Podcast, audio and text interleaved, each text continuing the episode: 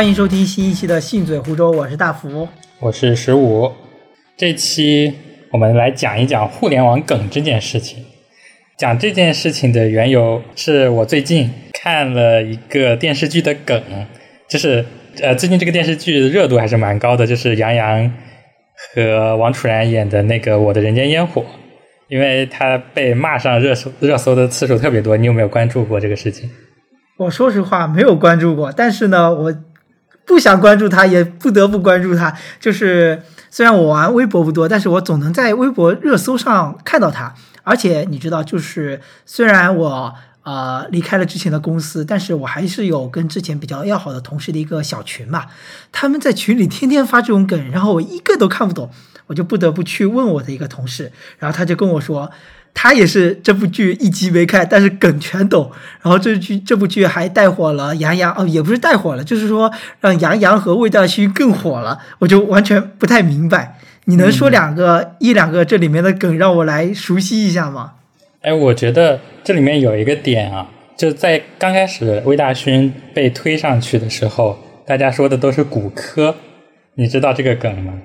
不知道。就是它代指的，就是那种兄妹之间的那种禁忌的恋爱 啊！这个是怎么引申到那边去的？因为这是一个非常，我觉得是非常古老的梗啊，就是一个关于叫德国骨科的故事嘛。我印象里啊，这个我记得不是特别清楚，我印象里是这样子的，就是说有一个兄妹相恋，然后被家长发现，然后被打断了腿，然后呢说德国的骨科。比较好，所以把他们送过去治腿伤，所以引申出来是这个东西。我印象里是这样的。哎，所以这个梗这个东西还是蛮有意思的，对吧？因为你比如说，你需要通过一个故事才能讲讲清楚这么的一个信息，或者是啊，对于某件事的评判，发现突然用两个字就能完全概括了，而且懂的人都懂，一下就能 get 到，所以就是比较有意思的地方。但是反面就是说。不懂的人，那就是完全没法懂。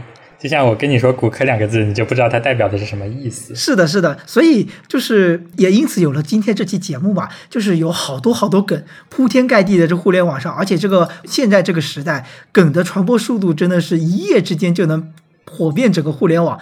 我也是因为自己有过这种经历，就是说别人在聊这个梗的时候，发现自己啥都不懂，就感觉自己过时，然后落伍了。所以就有了今天这期节目，我和十五想要来来聊一聊这些二零二三年出现过的这些我们印象中比较深刻的一些梗，然后给听众们、给听众朋友们听一下，不知道你们是不是懂这些梗？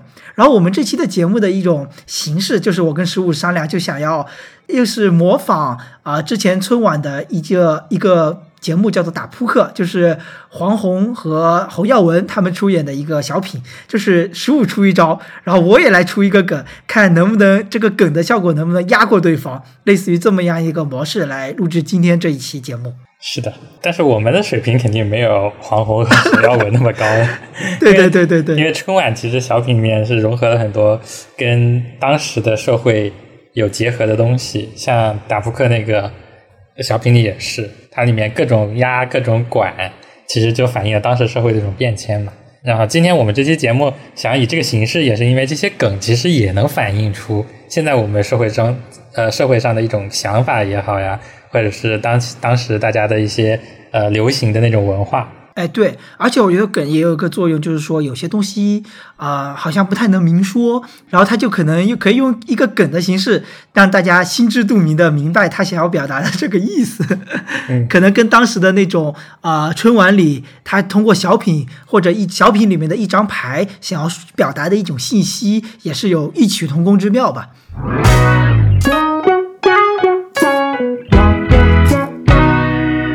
好，那我们就开始今天的这个啊打烂梗的一个环节吧。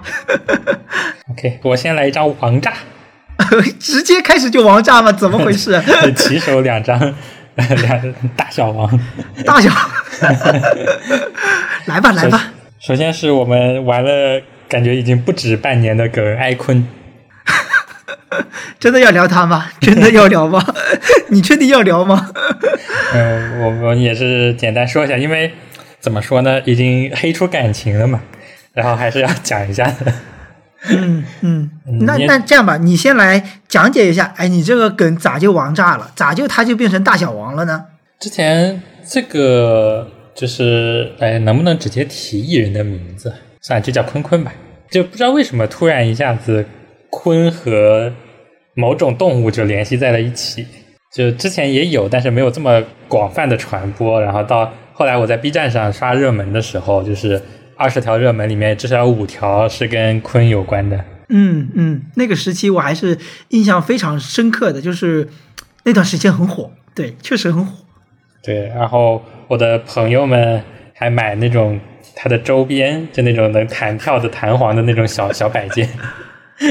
我家里现在还有一堆。就是据我所知，它之所以跟鸡这种动物产生了一定联系，是因为它在一档综艺的一个自我介绍的内容当中，展现了他的一首歌，叫做《只因你太美》。但是呢，那首歌由于当时的一个播放还也好还是怎么样，但是大家都因为当时他那个 VCR 也没有字幕吧，应该大家就空耳，空耳把“只因”这两个字形成就是连在了一起，变成了一只鸡，就变成了“鸡你太美”，就广泛的流传开来了，所以它也就变成了跟它紧密连接的一种动物了。这是据我所知的这个一个版本。嗯，就是是这样子。我觉得这里有一个问题，就是为什么会把指音听成鸡？就是在唱这首歌的时候，他确实把这两个字融合了。然后我有听一些就是坤坤其他的歌，作为一个呃伪爱坤嘛，还是要了解一下偶像的。就是他的歌，你去听他的歌的时候，就发现他的吐字不是特别的清楚。我不知道是现在这种呃新生代的歌手是不是都有这种毛病，就是他哦的咬、咬字不是很清晰。哦，然后所以就是你在空耳听《只因你太美》的时候，就容易把它听成《记你太美》。我在想有没有一种可能性，是因为他们会练习一些 rap，就是跟这个也有关系。因为说到吐字不清，其实我们想到我们能想到鼻祖是谁，对吧？周杰伦。但是你要说在这个时代去模仿周杰伦，我觉得是不太可能的。但是结合呃。坤坤最后面在介绍自我介绍当中说他喜欢唱跳和 rap，我在想有没有可能跟 rap 有一点点关系，因为 rap 他的吐字会吐字会比较含糊不清，因为他要说在就说唱这种艺术，你知道吧？就是要通过非常快速的表达一段文字，让大家更容易的接受他想表达的内容。你说有没有道理？嗯，也有可能是不想让你听清。当然，这个梗到后面就是怎么说呢，也变得不一样了。因为到后面就只有这些爱黑他的男人们还在玩这些梗了，对吧？嗯，我想一个真正喜欢他的人，应该是不太能接受这种调侃的吧？因为好像、嗯应该是的因为这是在玩梗那期间，感觉蔡徐坤就就消失了，就是互联网上只留下了他的梗，但没有他的人。对他曾经有做出过一定的反驳，或者是说想要通过诉讼的这个形式来，呃，让互联网上找点这种调侃他的声音，对吧？因为我觉得这些二创也好，这些调侃也好，一定程度上也是一种形式的网络暴力了。嗯，是。就当时我我记得这个梗兴起的时候，他也退出了一个跑男的录制。就是我看他只有在跑男上见过，因为我也不怎么听他的歌嘛，所以就是唯一的了解他的窗口是跑男，但是印象不算特别好。但是他退出了跑男之后，就感觉彻底消失在了大众的视野里一样。嗯，他就会需要自己安静一段时间，因为你说实话，就是说，虽然说艺人他可能你可以这么说，就是有些人会说，哎，他赚的就是这个钱，但是这个压力，网络上这铺天盖地的这个压力还是特别恐怖的，对吧？因为我们也知道有好多，比如说韩国的艺人啊，他们呃因为一些网络暴力产生了就是。导致了自身的抑郁症，然后进而自杀。那我有时候，其实我有时候在看这些梗的时候，会觉得，那不会总要等到他那天真的发生这种不好的事情的时候，大家才会才会开始反而后悔啊什么之类的，对吧？嗯，而且像是呃，因为像这种偶像啊，就是自带一些 debuff，就是说粉丝眼里可能他是一个呃很优秀的人，但在路人眼里就会感觉他没有作品，实力不够，然后呢就觉得。就我有种感觉，就是玩他的梗是一种政治正确了，就是玩他的梗没有关系这种感觉，就像是你你不会去玩周杰伦的梗，因为对他确实是有作品的。周杰伦是不是在刚开始出道的时候也被骂得很惨？嗯，是因为就是老一辈当时的说法就是老一辈不太能接受他的歌嘛，嗯嗯嗯，就是有有刚刚说的咬字不清啊，啊就不知道在唱什么东西，你不看歌词，基本上不知道他在唱什么。而且你比如说最开始调侃他的大部分，我猜应该都是男性吧。像你刚刚说的，他一开始可能是偶像出道，没有很让我们这种所谓的男性幸福的一个作品。尤其是我能联想到是一开始看到他的那个 MV，就是自我介绍的 VCR，他的那个运球的那个技术，你还记得吗？嗯，就是如果那种运球技术在比如说我们这种高中时代或者大学时代，让人看来就会觉得很很花哨、很不实用的一种运球技术。然后他说他喜欢唱跳篮球 rap，就会觉得他很怎么说呢？虚假。很对，很虚假，就会给我们这种很直观的一种印象，然后就可以毫无怎么着、毫无愧疚心的去玩这个梗了。嗯，而且那段时间就是就选秀完之后，他还担任了 NBA 的形象大使嘛。这个事情其实对球迷来说冲击还是很大的。嗯嗯嗯，因为比如说 NBA 可能在我们这一代人的一种心目中都是可能，比如说奥尼尔、邓肯、科比、乔丹或者詹姆斯这种硬汉，对吧？硬汉的形象就是很黑人、很很强硬的。但是突然哎出现这么一个形象作为 NBA 大使，好像就觉得嗯好像是不太对劲。但是我们现在知道，其实 NBA 还主要是一个商业的一个运行逻辑嘛，它有商业价值，它就可以去最好的、最大的发挥它的价值，然后给给来带来更多的流量嘛，对吧？就是道理大家都懂，但是就是不太能接受。是的，是的。后来就出现前段时间的基拟胎美的事情，这个也是、啊，就是就是从原来的基拟太美，只因你太美，变成基拟太美之后的那个太，又变成了基拟胎美，就是轮胎的那个胎，对吧？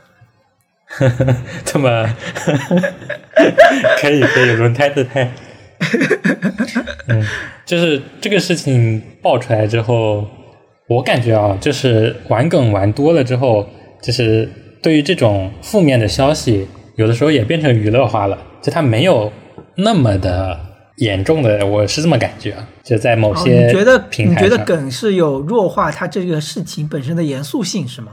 对对对，就是尤其是基你胎媒这个梗，我觉得这四个字一出来之后，一下子就把这件事情从一个严肃的呃议题吧，然后变成了一个可以玩梗的事情。嗯，其实说到这个梗，其实这个比较难说，因为你说一个孩子的生命，他到底严不严肃？如果要上升严肃，那肯定是可以很严肃，对吧？但是说到底，它又好像是娱乐圈的事情，它本身也没有说特别严肃的一个定义、一个性质，对吧？嗯，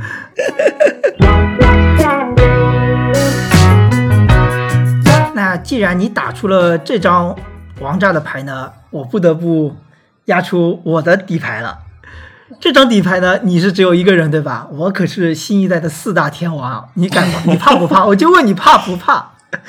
听到新四大天王已经开始笑了。你你你严肃点，我跟你说，这可是真正的新四大天王。但是嗯说到新四大天王，我们都知道老四大天王是谁是吧？郭富城、黎明、张学友、刘德华，我应该没说错吧？那新四大天王，你敢信？我不想听。但是你还是要认识一下的，好吧？首先第一位，哎，这位我还是认识的，我之前还是听过、看过他上的一个说唱类综艺节目的，他叫做江云升。嗯其实他在那个节目里的一个形象，我觉得还是比较比较还 OK 的呀，我觉得没有说这么的难，但是他在那个节目里面就有一定的原声的人气了，有点像那种偶像选秀节目，他还没有开始展现他的一个技能的时候，他就已经有一定原生粉丝了。姜云升在那个节目里，在我看来是有这么一定的性质的，不像有些其他的 rapper，他可能一开始大家就觉得他是一个默默无名的小白，但是他的某一天的有一首作品突然哎展现出来之后，大家会发现原来他是个高手，不是这样的。姜云升在那个节目里本身就有一定的一个知名度，我感觉是这样。但是他的歌曲呢，我觉得，嗯，很难评价。对他的那个怎么说呢？说唱好像有点虚空公子的感觉，你知道吗？那种，他说唱那种那种语气啊、风格也好，有点虚空公子。但是他沦为这个梗的这个内容的时候，我是没想到，因为他的梗的主要的内容是讲说他的歌词内容比较的怎么说低俗，呃，这种这种感觉吧，对吧？嗯，可以直接说出那句词。我印象比较深刻的是那个留的不是草莓，是被蚊子叮的，大概是这个这么一句意思啊。对对对，差不多就这个。对，他就是比较露骨嘛。第二位呢，就是 Capper，不知道你认不认识他？嗯，就是那个驼峰间嘛。你是通过驼峰间认识他是吧？哎，我不是，我是通过第一届的说唱新巅峰这个综艺节目认识他的。哦，但是他之所以成为了这个新四大天王呢，是因为。他在一场演出中的表现，首先是他的一个，你没有歌词哦，不对，你就算有了歌词，你都听不清他在唱什么的一段表演。而且与此同时，他全程的这个表演都是把话筒递给底下的迷妹们，让他们来唱，他就完全不用唱歌。而且更重要的是他的一个服装形象。我们都知道这个，我最近在看木鱼水星的这个编辑部的故事，他讲到八十年代有女性她们的一个时装打扮，有一个名词叫做垫肩，就是让这个女性她的肩膀更加的挺拔，然后让整个人的形象更加干练，对吧？但是呢，Capper 的这个垫肩就不一样了，他的垫肩跟驼峰一样，就是加上我怎么形容他呢？就是。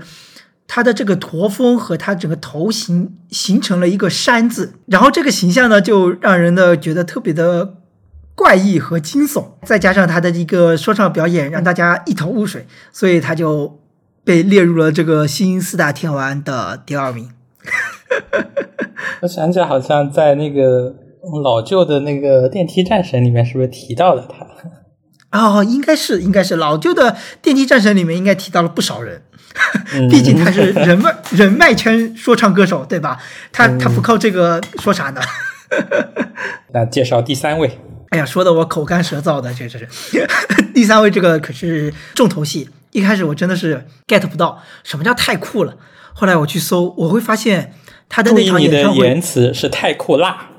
啊，太酷啊！不是太酷了，太酷辣。OK，我要说的准确一点，因为这个梗学是有一定的学术性的，我们要讲究精准，对吧？这个太酷辣是出于谁呢？出于一位哎，也是来自说唱综艺的一位说唱歌手，叫做小鬼。小鬼之所以能列为新四大天王之一呢，是因为他在他的演唱会上发表了一番感人肺腑的演讲，然后这份演讲呢，让人感觉既想要很有文化。想要激励人，但是呢，又让人有点想笑，所以他就达到了这种效果。然后最后一句来了一句非常振奋人心的“太酷了”的这么一个，就是让整整番演讲达到了一个上升的这个什么情绪的高点。所以说，这个就变成了一个梗。因为我觉得，就是这三个字，或者连上它前面几个字，就是说，那我觉得这件事情实在是太酷了。就是说，这个这段话可以拼接在很多很多的场景后面，嗯，所以它会很容易形成一个新梗。就是前面可以加，要要么是那种很比较搞笑的形式，比如说，就是有人模仿他那个呃这个格式，然后说，因为小鬼在那个演唱会的造型比较像董明珠，你知道董明珠？我知道。然后，所以就是格力电器嘛。然后有网友玩梗，就是 如果你也在支支持家电下乡，那我觉得这件事情太酷了，就类类似于这样的话，因为你前面可以拼接上一个就是八竿子打不着的话，然后到最后以这个事情结尾，我觉得这是这个梗能火起来的一个原因，因为它百搭。哎，对，说到这个，其实不单单是这个梗，而且很多梗它都是之所以能流传开来，会发现。这个，比如说这某几个字能应用于不同的场景，与此同时是表达同样一番情绪，就很神奇。嗯，那接下来到你出牌，你你就这么忽略了最后一位华语乐坛的冠名人？最后一位要不讲了吧？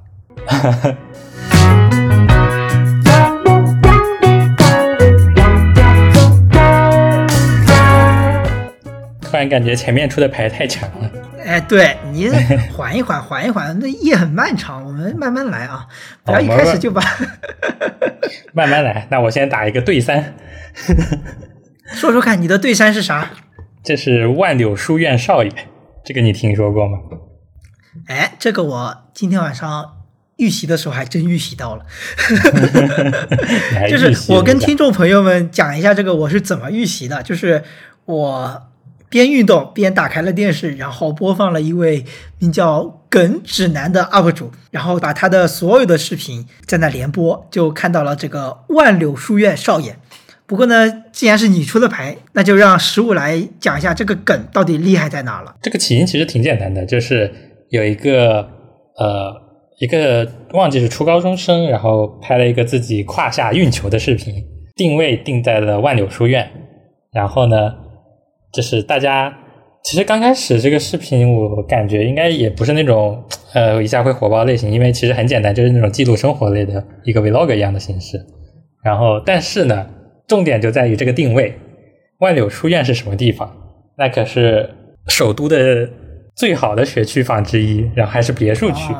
啊，对，然后我明白了，就是刚开始的时候，为什么他会被叫少爷呢？是因为这一块地块的房价确实不便宜。我今天刚好看到了一个视频，就是三十三十六课讲这个呃万柳书院这件事情，然后他有提到刚开始开盘的时候，大概就是。平均成交价也有十几万一平了，其实那个是零几年的时候的事情了，所以这个 这个这个房价是真的不便宜。然后呢，因为它的地段是非常好的，就是有有一个描述，它离颐和园直线距离大概在两公里左右。然后呢，边上还有各种湖啊、园林啊，附近还有清华、北大、人大附中。然后一一堆的这种学校，就是比较好的学校嘛，就是教育资源也比较好，然后环境也比较好，确实是一个很不错的地方。很不错，能足以形容它吗？这可是感觉是全中国最好的一块地之一了吧？对，它价格其实也能体现出来。然后呢，这个东西被发掘出来之后，看到这个定位，然后大家就喊起了少爷。我觉得刚开始应该是有那种玩梗的性质，但是后面有些评论确实很奇怪。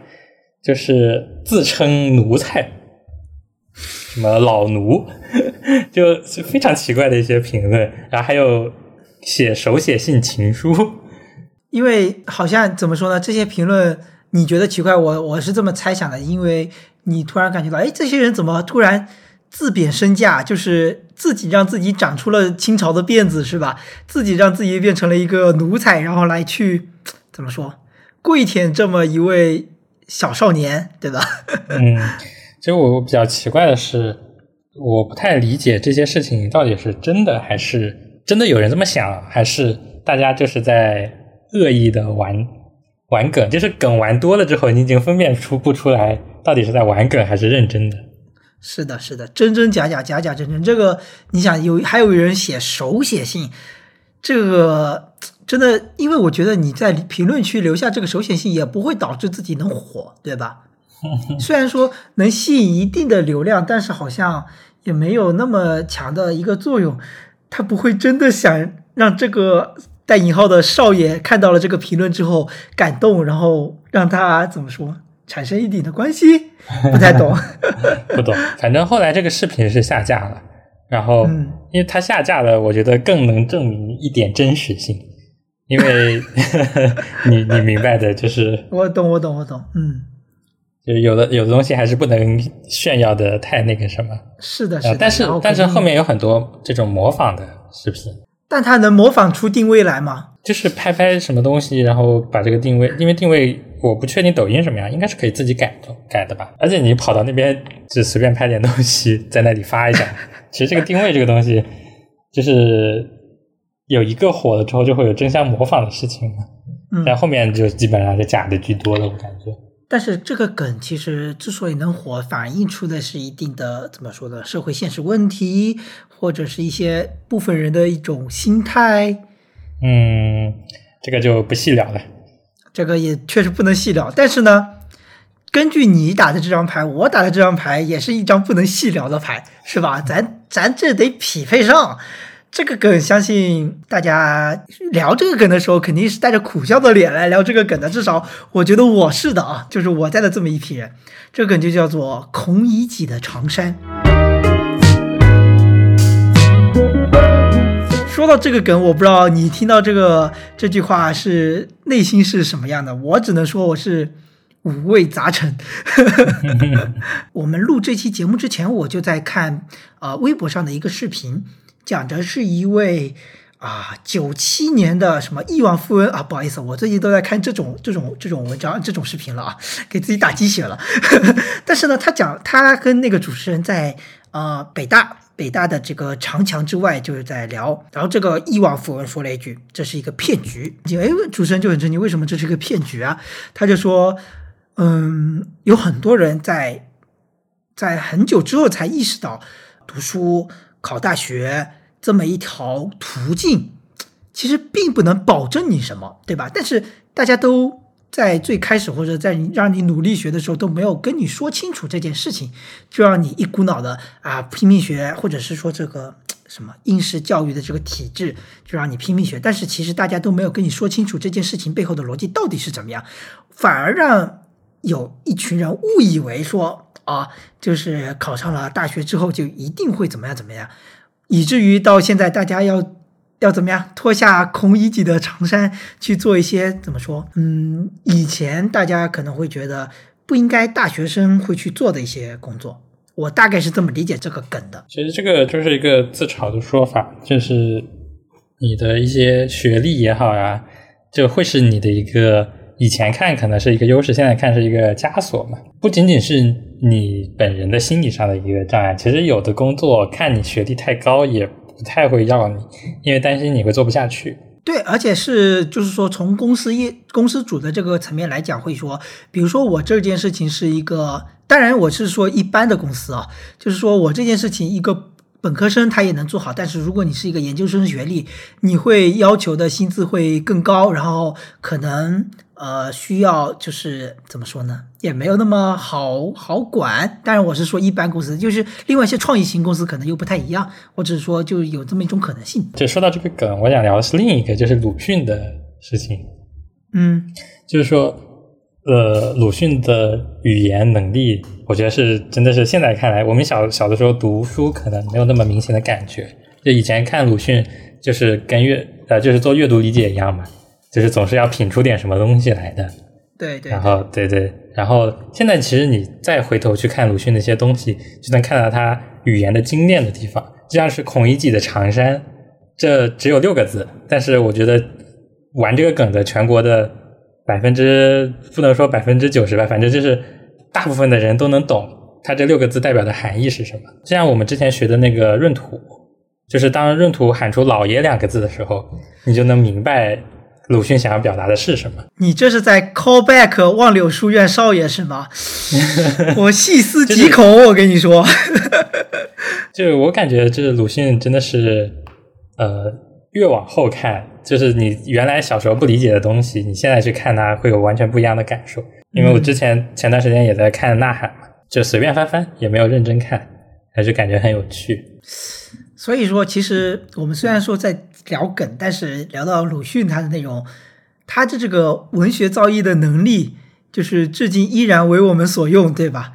就是鲁迅写了流行了一百年的梗，真的很厉害。对对对对对，因为我们今天在讲的这些梗，我觉得不出一年，他可能就消失灭迹了，对吧？大家都不会再想他是谁了，对吧？嗯，对啊，像鲁迅写的什么人选馒头呀，然后茴香豆的茴有几种写法。就是现在感觉难以忘记，嗯，而且在每个时代，根据不同的事件，它都能有不同的解读，嗯，那个内核还不会变。这么说来，真的是太厉害了。我们重读鲁迅，重读鲁迅啊，提倡一下大家重读鲁迅，好吧？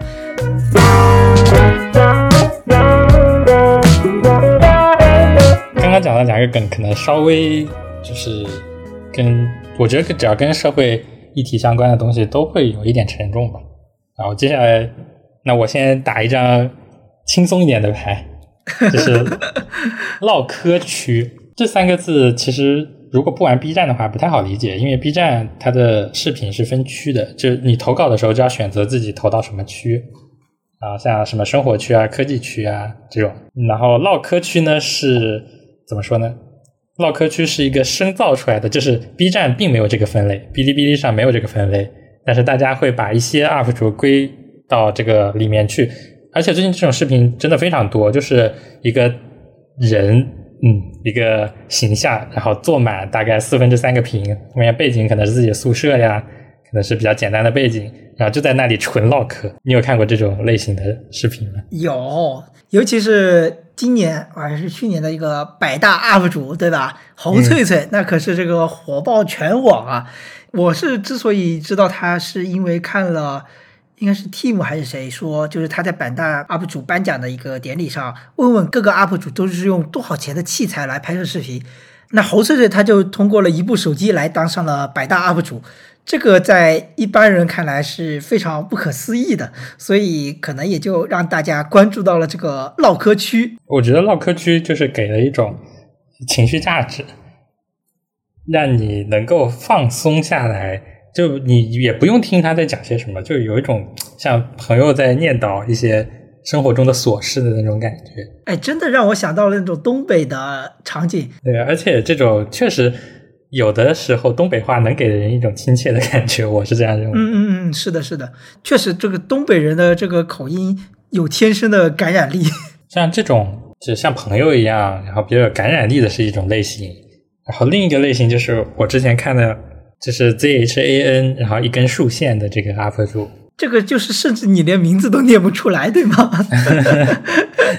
就这个 UP 主火的也很奇怪，就他是一种那种大学生，然后讲话方式、讲话语速像是那种老干部开会的感觉，那有那种领导，然后以下我们总结三点，就类似于这种感觉。哎，他讲的内容是什么？主要是什么内容呢？主要还是跟他刚开始的时候是讲他的大学生活，就是也也有一些玩，就是他的语言就是那种严肃的幽默那种感觉，就会有一种把一些大学里面的那些奇奇怪怪的事情，比如说跟食堂有关的啊，跟一些校规有关的事情，把它解构，然后用那种比较诙谐的语言讲出来，感觉挺有意思的。我当时看的。现在我我很久没看了，不知道他在最近在讲什么。所以你觉得这种唠嗑区它之所以能火，是因为是因为大家太无聊了吗？不好说，我觉得它可能填补了一一一种空白，就没有剧本，就不是演出来的一些动作肢体，然后呢也没有很长，像老蒋那种一个三十分钟到一个小时，然后灌输给你一堆知识的那种视频，它就是一个很简单的讲话。没有动作，我觉得是这样，就是好像大家不奢求从你这个视频里面学习到什么，也不奢求从你这里面那个看到特别好的风景，就只求一种共鸣。嗯，因为现在很多短视频也好，就是在审丑嘛，你需要扮出一些比较像丑角的那种角色，然后出洋相可能会逗大家乐。但是呢，呃，之前就是没有这种怎么说，跟你聊聊天像直播一样。哎，你这个突然让我意识到了，就是说这些 UP 主跟观众或者是观众的距离是平等的，不像你比如说，就算是老蒋，个人也会觉得，哎，他是一个怎么说呢？社会阅历或者说一个知识会比我丰富的人，我试图在他身上获得什么？那你说主播，那可能也是在我的身那个怎么说呢？身份地位之上。然后你说神丑，那可能是在我身份地位之下。但是这种 UP 主就感觉是。可以是你身边的任何一个人，可能给了你一种 我我跟他差不多的错觉吧，有可能，有可能。而且我觉得他的审美疲劳会比较快，像我只看过大概两个人加起来，这就刚刚提到两个 UP 主加起来可能十来个视频之后就没有继续追下去了。嗯嗯嗯。那既然说到这个平民百姓是吧？我要出的这个梗也不一般。它的名字叫做“命运的齿轮开始转动”。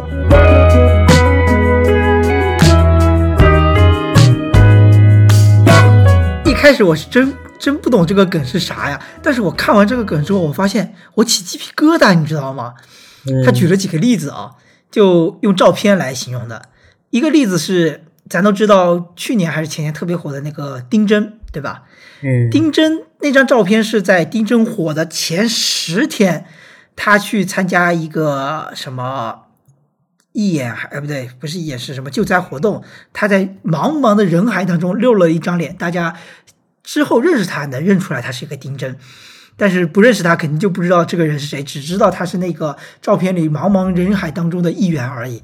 但是你加上了一段文字描述之后，就会发现细思极恐，这个照片中的少年。知道十天之后自己会火遍全网吗？这是其中一个例子。第二个例子是，咱都知道杨超越对吧？嗯，那张照片是杨超越在一个小餐馆里面打工还是吃东西？那个文字也写着，照片中的这个人知不知道什么？几个月后将是他命运改变的开始，命运的齿轮从此刻开始转动。就是他讲述他从老家还是从一个比较乡下地方来到了城市里面开始务工，然后可能后面因为各种机缘巧合，开就开始走上了选秀这条道路，然后一炮而红。当你就是根据这个照片再加上一个。文字的描述之所以会觉得细思极恐，就会在想当下的这一刻，或者是我做出的我人生的某一个选择的开始，会不会是我的命运的齿轮开始转动了呢？就是在想这个事情，就是你的幻想开始了，是吗？对对对对对，就是能让人有遐想的一个可能性或者空间吧。嗯，但我感觉这个梗在评论。就是各种网站的评论里，好像遇到的现在你有很多吗？我没有注意。嗯，一旦关注了，我觉得就会有很多。现在反正这个网络上的趋势也是这样子，对吧？就是我觉得现在这个你觉得多和少，现在在整个互联网实际是没有意义的，因为一旦我看过之后，我刷了几个之后，它就会非常的多。当你注意到的时候，就会变多，是吗？是的，但是我觉得这个比较有意思的是在。聊人生的选择这个这件事情，就是命运的齿轮开始转动，这个梗其实很有意味，我觉得真的很有意思。当你做了哪一个选择，然后你有了你现在的人生，如果我们开始回溯的话，其实也很难归结，对吧？但是如果有一张照片，就是类似于以前有一种对话，就是说跟十年前的对话，你会说什么？那种感觉吧。哎，你想到的是这种命运的选择，我我一下子想到的是最近的好莱坞公式电影，就是那种什么多重宇宙，然后你现在的一个改变，然后怎么怎么影响到，类似于这种。对，它其实更是一个世界观的东西，就是你可能不相信多重宇宙，但是我我在一定程度上还是信这个东西的，你知道吗？我还挺相信，就是。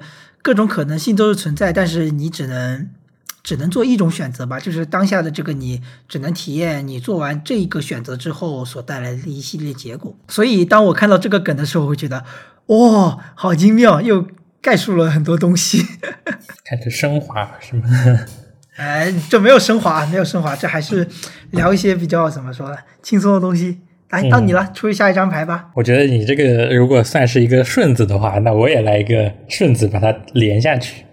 就是命运的齿轮开始转动，然后转到的就是我的电子电子榨菜和电子宠物们。这个这个怎么解释呢？这个电子榨菜我大概能理解，电子宠物又是一个怎么回事呢？就电子榨菜就是我们平时下饭视频嘛，所谓的。然后电子宠物就是养在手机里的 UP 主，就。因为我看 B 站比较多嘛，所以就以 UP 主这个来代称，其实跟主播呀，或者是视频的，是吧？这种反正是大概这个意思。然后养在手机 UP 主就是那种感觉，呃，他定时会给你反馈一些东西，然后呢，你给他点赞投币一键三连，然后给他一点投喂，然后过一段时间它给你点反馈，差不多这种感觉。但是有可能电子宠物养着养着它就死掉了。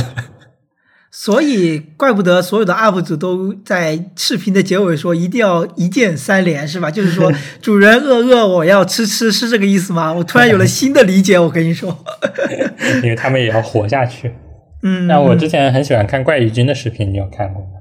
没有，就是他是讲推理的，然后呃，之前就是有一段时间不是媒体在炒 B 站的停更潮。啊，那时候他是一个比较头部的 UP 主了，就粉丝量也比较多啊，所以就会出现在一些新闻稿里面。当时他停更的时候，我还挺诧异的，因为我很喜欢怪异君的视频，虽然他可能两三个月更一期，然后就那个时候就有一种呃电子宠物养死了的感觉，就是以后见不到了这种感觉。谁还没养死过东西呢？哎，你说到这个停更，我又想起了最近我们都认识的一位 UP 主叫徐云嘛。嗯，他之前开启了一个新的计划，就是要骑车骑到冰岛，我没记错的话。但是因为各种原因，他中途到了嗯哈萨克斯坦还是哪里，就已经坐飞机回来了。他也发了一个公告，就是发了一个状态说啊，自己这个段骑行已经结束了，后面的视频可能会跟其他的内容。其实这一定程度上也有点养宠物养死的感觉吧。嗯，感觉徐云确实是一个比较纯粹的，因为他有有说自己呃拍视频啊，其实并不是喜欢，只是为了钱。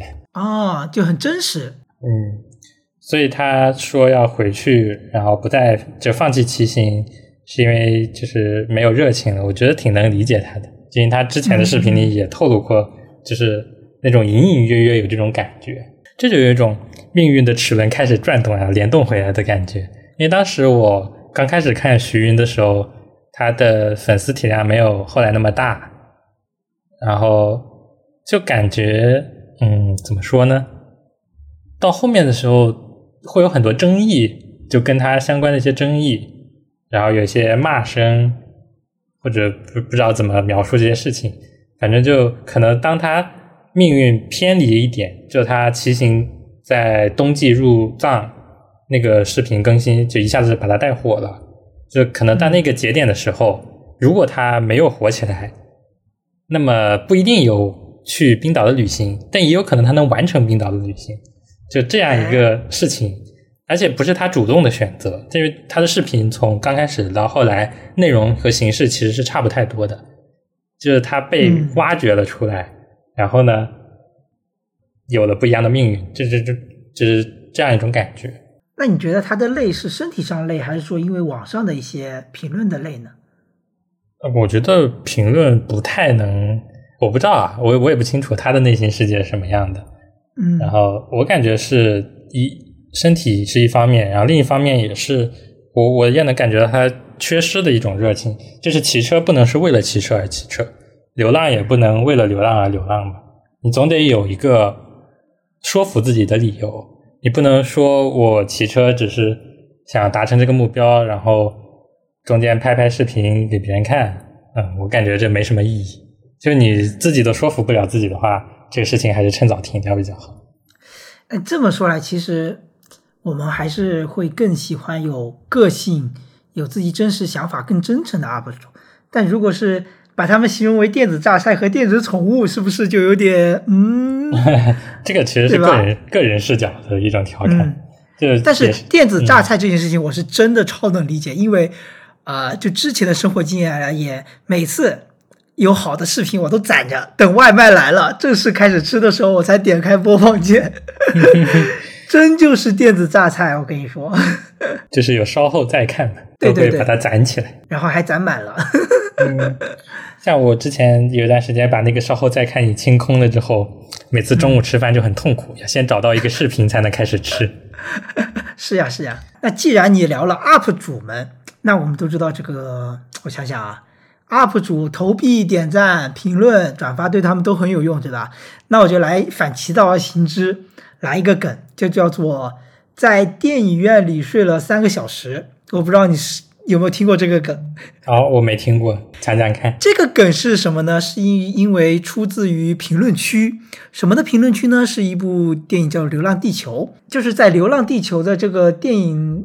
应该是网上公映之后，他的评论区里面有一个有一句话叫做“应该是看了在电影院里睡了三个小时”，就是说这个电影不好看。嗯，然后呢，大家会后来会发现，就很多很多，只要你有“流浪”两个字的视频下面都会出现这么一条评论，就叫做在电影院里睡了三个小时。你知道什么意思了吧？就是说这句话是水军。通过程序代码也好，或者通过大量的人力来进行评论，就是来降低这个电影的一个口碑。嗯，机器人嘛，很很正常。对对对对对，就是机器人。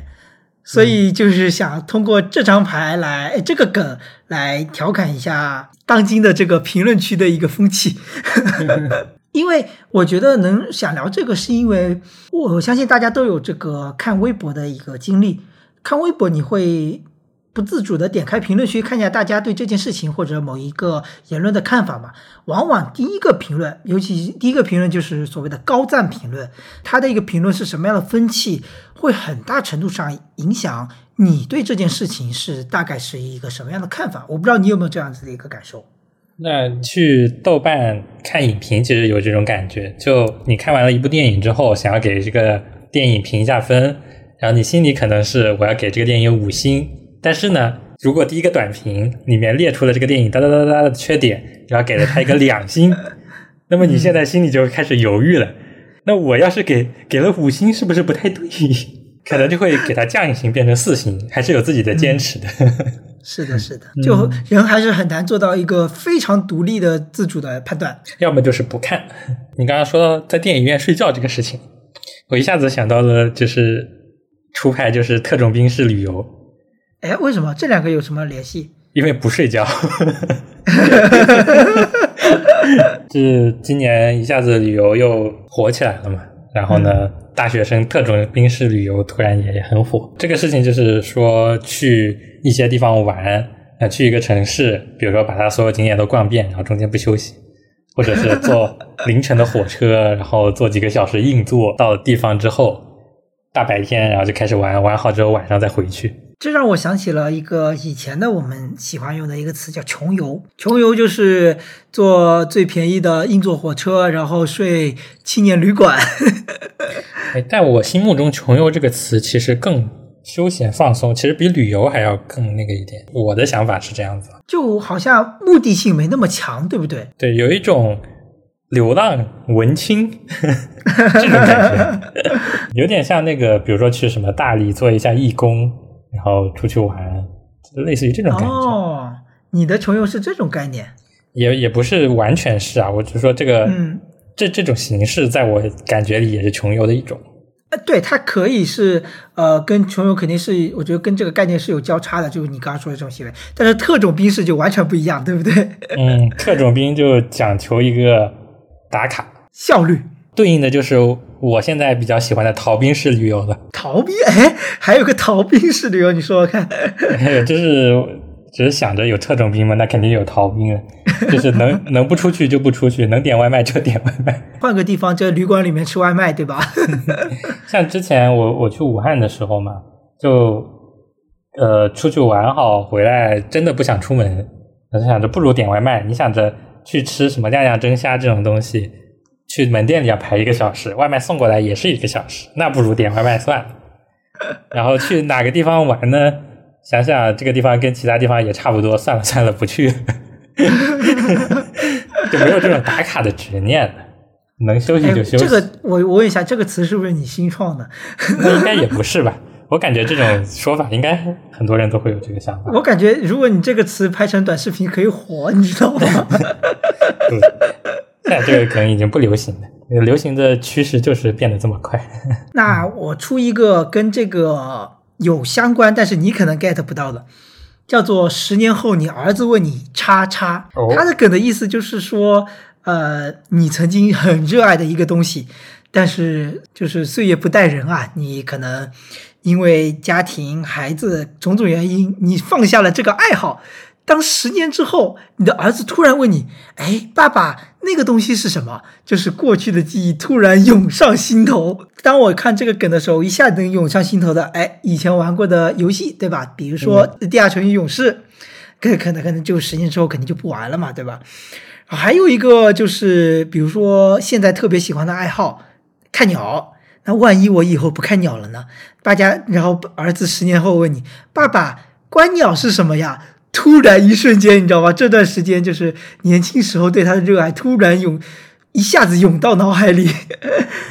然后，之所以你出特种兵式旅游，我出这个牌，是因为最近有鸟友正好就是属于特种兵式观鸟旅游，就是白天早上特别特别早的就去鸟点看鸟，晚上又熬得特别特别晚在鸟点等鸟，就真的是也是属于特种兵式旅游了，也算勉强的勉强的跟你这个牌能对上，好吧？我觉得我们这个不是玩扑克，我们是对对子，对对子，能能接得上，或者那个什么以前玩的消消乐能接龙接上的，对对对，或者消消乐能消掉就好了。就接下来我还是出一个重量级的梗，而且还是最近的，你说的我有点怕。就是你知道云南的简称是滇嘛，嗯，然后所以就有一个词叫云南之巅，但这个不是特别火。然后我想说的是云南之巅，它那个滇字，我觉得可以换成疯癫的癫。你这个说话要小心，我跟你说，云南省旅游局会来搞你的，你小心点。我觉得挺有意思，就是很多云南的梗，呃，怎么说呢？有一种人才辈出的感觉。像我今天看到一个新闻，就是说，应该是去年还是前年，有一个就是我是云南的，然后云南哪哪哪里哪里的，嗯类似于这个、嗯嗯这样一个话嘛，就是一个很无厘头的一段话，但不知道为什么就突然火了。然后这个引发这个梗的那个人，应该是叫蔡金发吧。然后这个人今天进去了，啊，这样的吗？哎，忘记了是进去了还是被封杀了，反正就是凉了。然哦，后呢这么严重？对，好像是说他传播了呃淫秽视频还是什么的。哦，你说这个我就想起来新闻了。嗯，天哪！这是这是这是云南的一位重量级选手啊。然后 还有就是最近洗脑的恐龙扛狼，这个梗我看了，我在预习的时候看了，就也是知名的空耳梗，对吧？对对对，就是最近你在很多地方都能听到，就算我这个我不怎么刷抖音的，呃，基本不玩，但是也经常能听到这个，因为 B 站也被清洗了。然后，哎，但但是不一样，就是说，如果我今天不预习这个梗，我是从来没听过这个梗。就嗯这个多和少，可能还是因为我相信听众朋友他们各种信息渠道来源肯定也不一样，所以可能还是不一样。但是大家也可以稍微知道一下我们来聊的这个梗。嗯，而且最离谱的是，我在国外版的抖音上也刷到了这个背景音乐，就不知道是怎么出口出去的。就是你知道有一群人在做什么样的事情吗？就是把国外的 TikTok 转进来，也有一群人在把国内的转出去。啊，就当中能产生流量对对对对对，我今天还看到昨哦，我昨天还看到一个就是到那种海船的，就出海的那种海员的视频。然后呢，嗯他到的那个视频是一个风浪很大的一个场景，然后那个船在左右摇嘛，然后在倒回国内之后呢，就加上配音说这个是现在新的台风之下，然后船在航行，然后很危险，巴拉巴拉这种视频。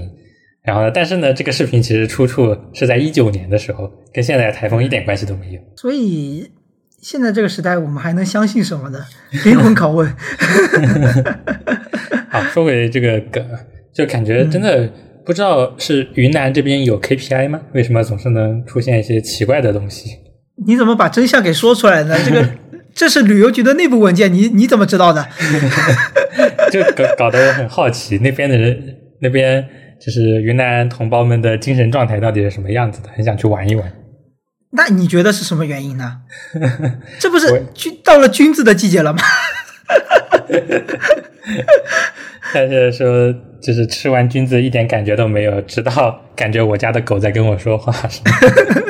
但是有机会我们也去尝尝君子，好吧？我确实有点想尝一尝，虽然我不是很爱吃蘑菇，你你是不想进医院？就不喜欢菇的味道。既然你说到了这个菌菇的事情，那我出的这个梗跟你稍微有点关系吧，叫做挖呀挖呀挖，这什么烂梗？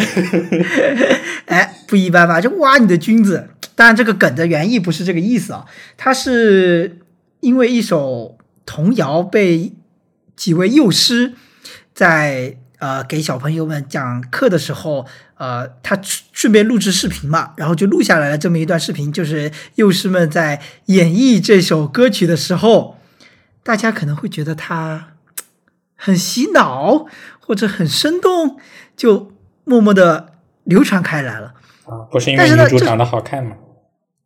哎呀，你怎么又把实话给说出来了呢？真的是，我们真诚就是就是那位女主播，她在演绎这首歌的时候，让人怎么说？特别的讨人喜欢，可以这么理解。嗯，但是呢，我想聊这个梗，是因为它有一个设计院版本。它这个设计院版本呢，就是用了它这个调调，但是把所有设计院打工人的一个心酸都给表达出来了。比如说，其中有句歌词就是叫做“在大大的设计院里面画呀画呀画，吃大大的饼饼，听领导怎么给你夸。”然后他就根据这个歌词的不同段落，从很小的设计院到超级超级大的设计院，都填了不同的歌词，让这个本设计院狗啊，就是深有体会，非常有共鸣。所以我就想说这些。梗的这个二创反而是有时候是更有力量、更有传播力的这个本质所在，就有点像什么火箭的那个推进器起飞了是一个阶段，但是这个继续推进反而也是有时候是更猛的一个点。嗯，话说说到这个事情，我突然想到一个点，就是说幼幼态审美这个事情。哦，嗯，好像就是类似于这种。成年人做一些比较可爱的这些行为啊，就是会比较吸引人一些。然后我想到了另一个，之前讲熊猫为什么能得到人们的喜欢，就是因为熊猫也是一种幼态审美的产物。就是熊猫从它小时候到长大，它长得都是那副幼儿脸。嗯，对，大概能理解我的意思。我理解。而且与此同时，还有一种说法，就是说，啊，你比如说人类跟这个动物的关系。哪种动物跟怎么说跟人的形象或者人的习性更接近，人类会对它更有同情心。你比如说，呃，你对呃牛啊、羊啊这些猪啊，可能会不会有特别大的，因为你要吃它，首先这是一方面。你所以你不会对它有特别多的同情，但是如果说一些海豚这种高智商的，你可能会跟它有一些怎么说呢，习性上的一些共鸣，你就会觉得如果它受伤了，你会觉得很心疼，这是一个方面。但是你说的另外一种一个另外一个话题，幼态审美，这个我就觉得是因为熊猫它同时占据了这个有点像一个可爱的小娃娃，又占据了这个非常幼态的一个状态。我就很难评判它，但是我就觉得幼态这个审美其实是需要审视的一件事情。好，已经偏离了这个梗本身。那我们来到最后一轮。嗯，当我抛出这张牌，阁下又当如何应对？直接就爆梗是吧？我直接开始给你念经：如来来没来？如来来没来？如来来，如来 如来。没有，就是就是这些奇奇怪怪的东西。我说阁阁下如又当如何应对？这个其实是出自又是一个出自英雄联盟的梗。哦，这样子的吗？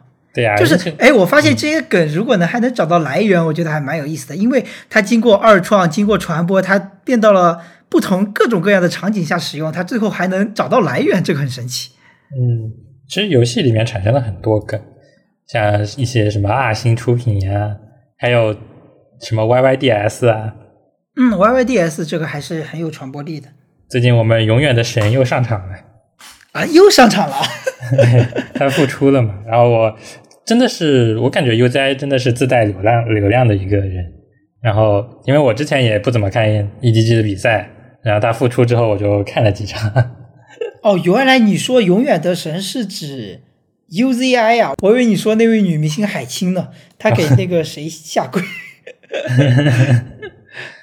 嗯，会感觉有一些梗是在游戏这个范围内出圈了的。像我们这些今天讲的梗的来源啊，很多就是短短视频，然后网友的评论，一些影视啊、综艺啊，还有就是游戏，还有一些明星言论啊。明星言论那梗真的是数不胜数。其实不，一方面是明星，还有一些就是更有公众公众影响力的。比如说我说的这个如来如来来没来，他其实就是一位大学老师在。讲授在讲座或者是教课的一个期间，他的一方言论，他来解释这个中国对于宇宙这个理解，呃，最初的起源叫做如如，那想要这个如如来的就就变成如来，然后这如来到底来没来，然后就形成了一个非常循环式、鬼畜式的一个一问一答，就有了这个梗。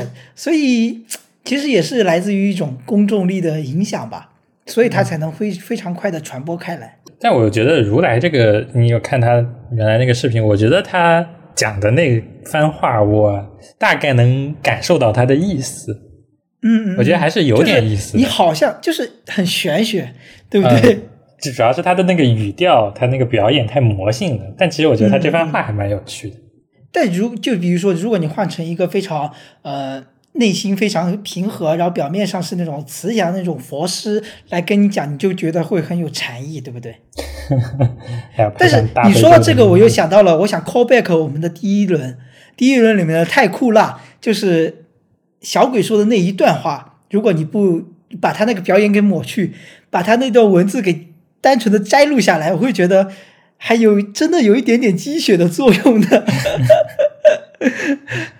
主要是感觉这，我觉得吐槽的一个点是他在那个演唱会这样一个舞台上，然后前面铺垫了这么久，以为最后会有一个比较高潮的升华，但最后憋出了“太酷啦”三个字。这种反差感其实挺厉害的。那我们今天的这个打烂梗环节就到这里为止。那我们今天讲的这些，我们自己觉得还有一些意思的梗，就大概聊到这里。然后呢，其实我我有一个想法，就是说这些梗的创造会不会是我们语言退化的一个结果？就是我们已经很难写出，就像之前那个说的鲁迅那种精炼的话。但它也不是创造一些凭空的奇奇怪怪的文字出来，就不会比如说像拼音缩写、首字母缩写这些奇奇怪怪的东西。对我在想，有的时候可能我们用一个很概括的词，比如说“特种兵式旅游”，说这样一个词知道什么意思，但是呢，就是没有办法把它用一个更好的形式讲出来。那我们也想知道，听众朋友们对于网上流传的这些梗是什么样的态度呢？是觉得他们只是沧海一粟，就是一瞬间，只是互联网浪潮里面当中的一朵小浪花呢？还是觉得当中有些梗也可能会像鲁迅的文字一样，长远的流传下来，形成不一样的理解？可以，大家可以发表自己的看法。那今天这期节目就到这里为止了，那我们下期再见。好，大家拜拜，拜拜。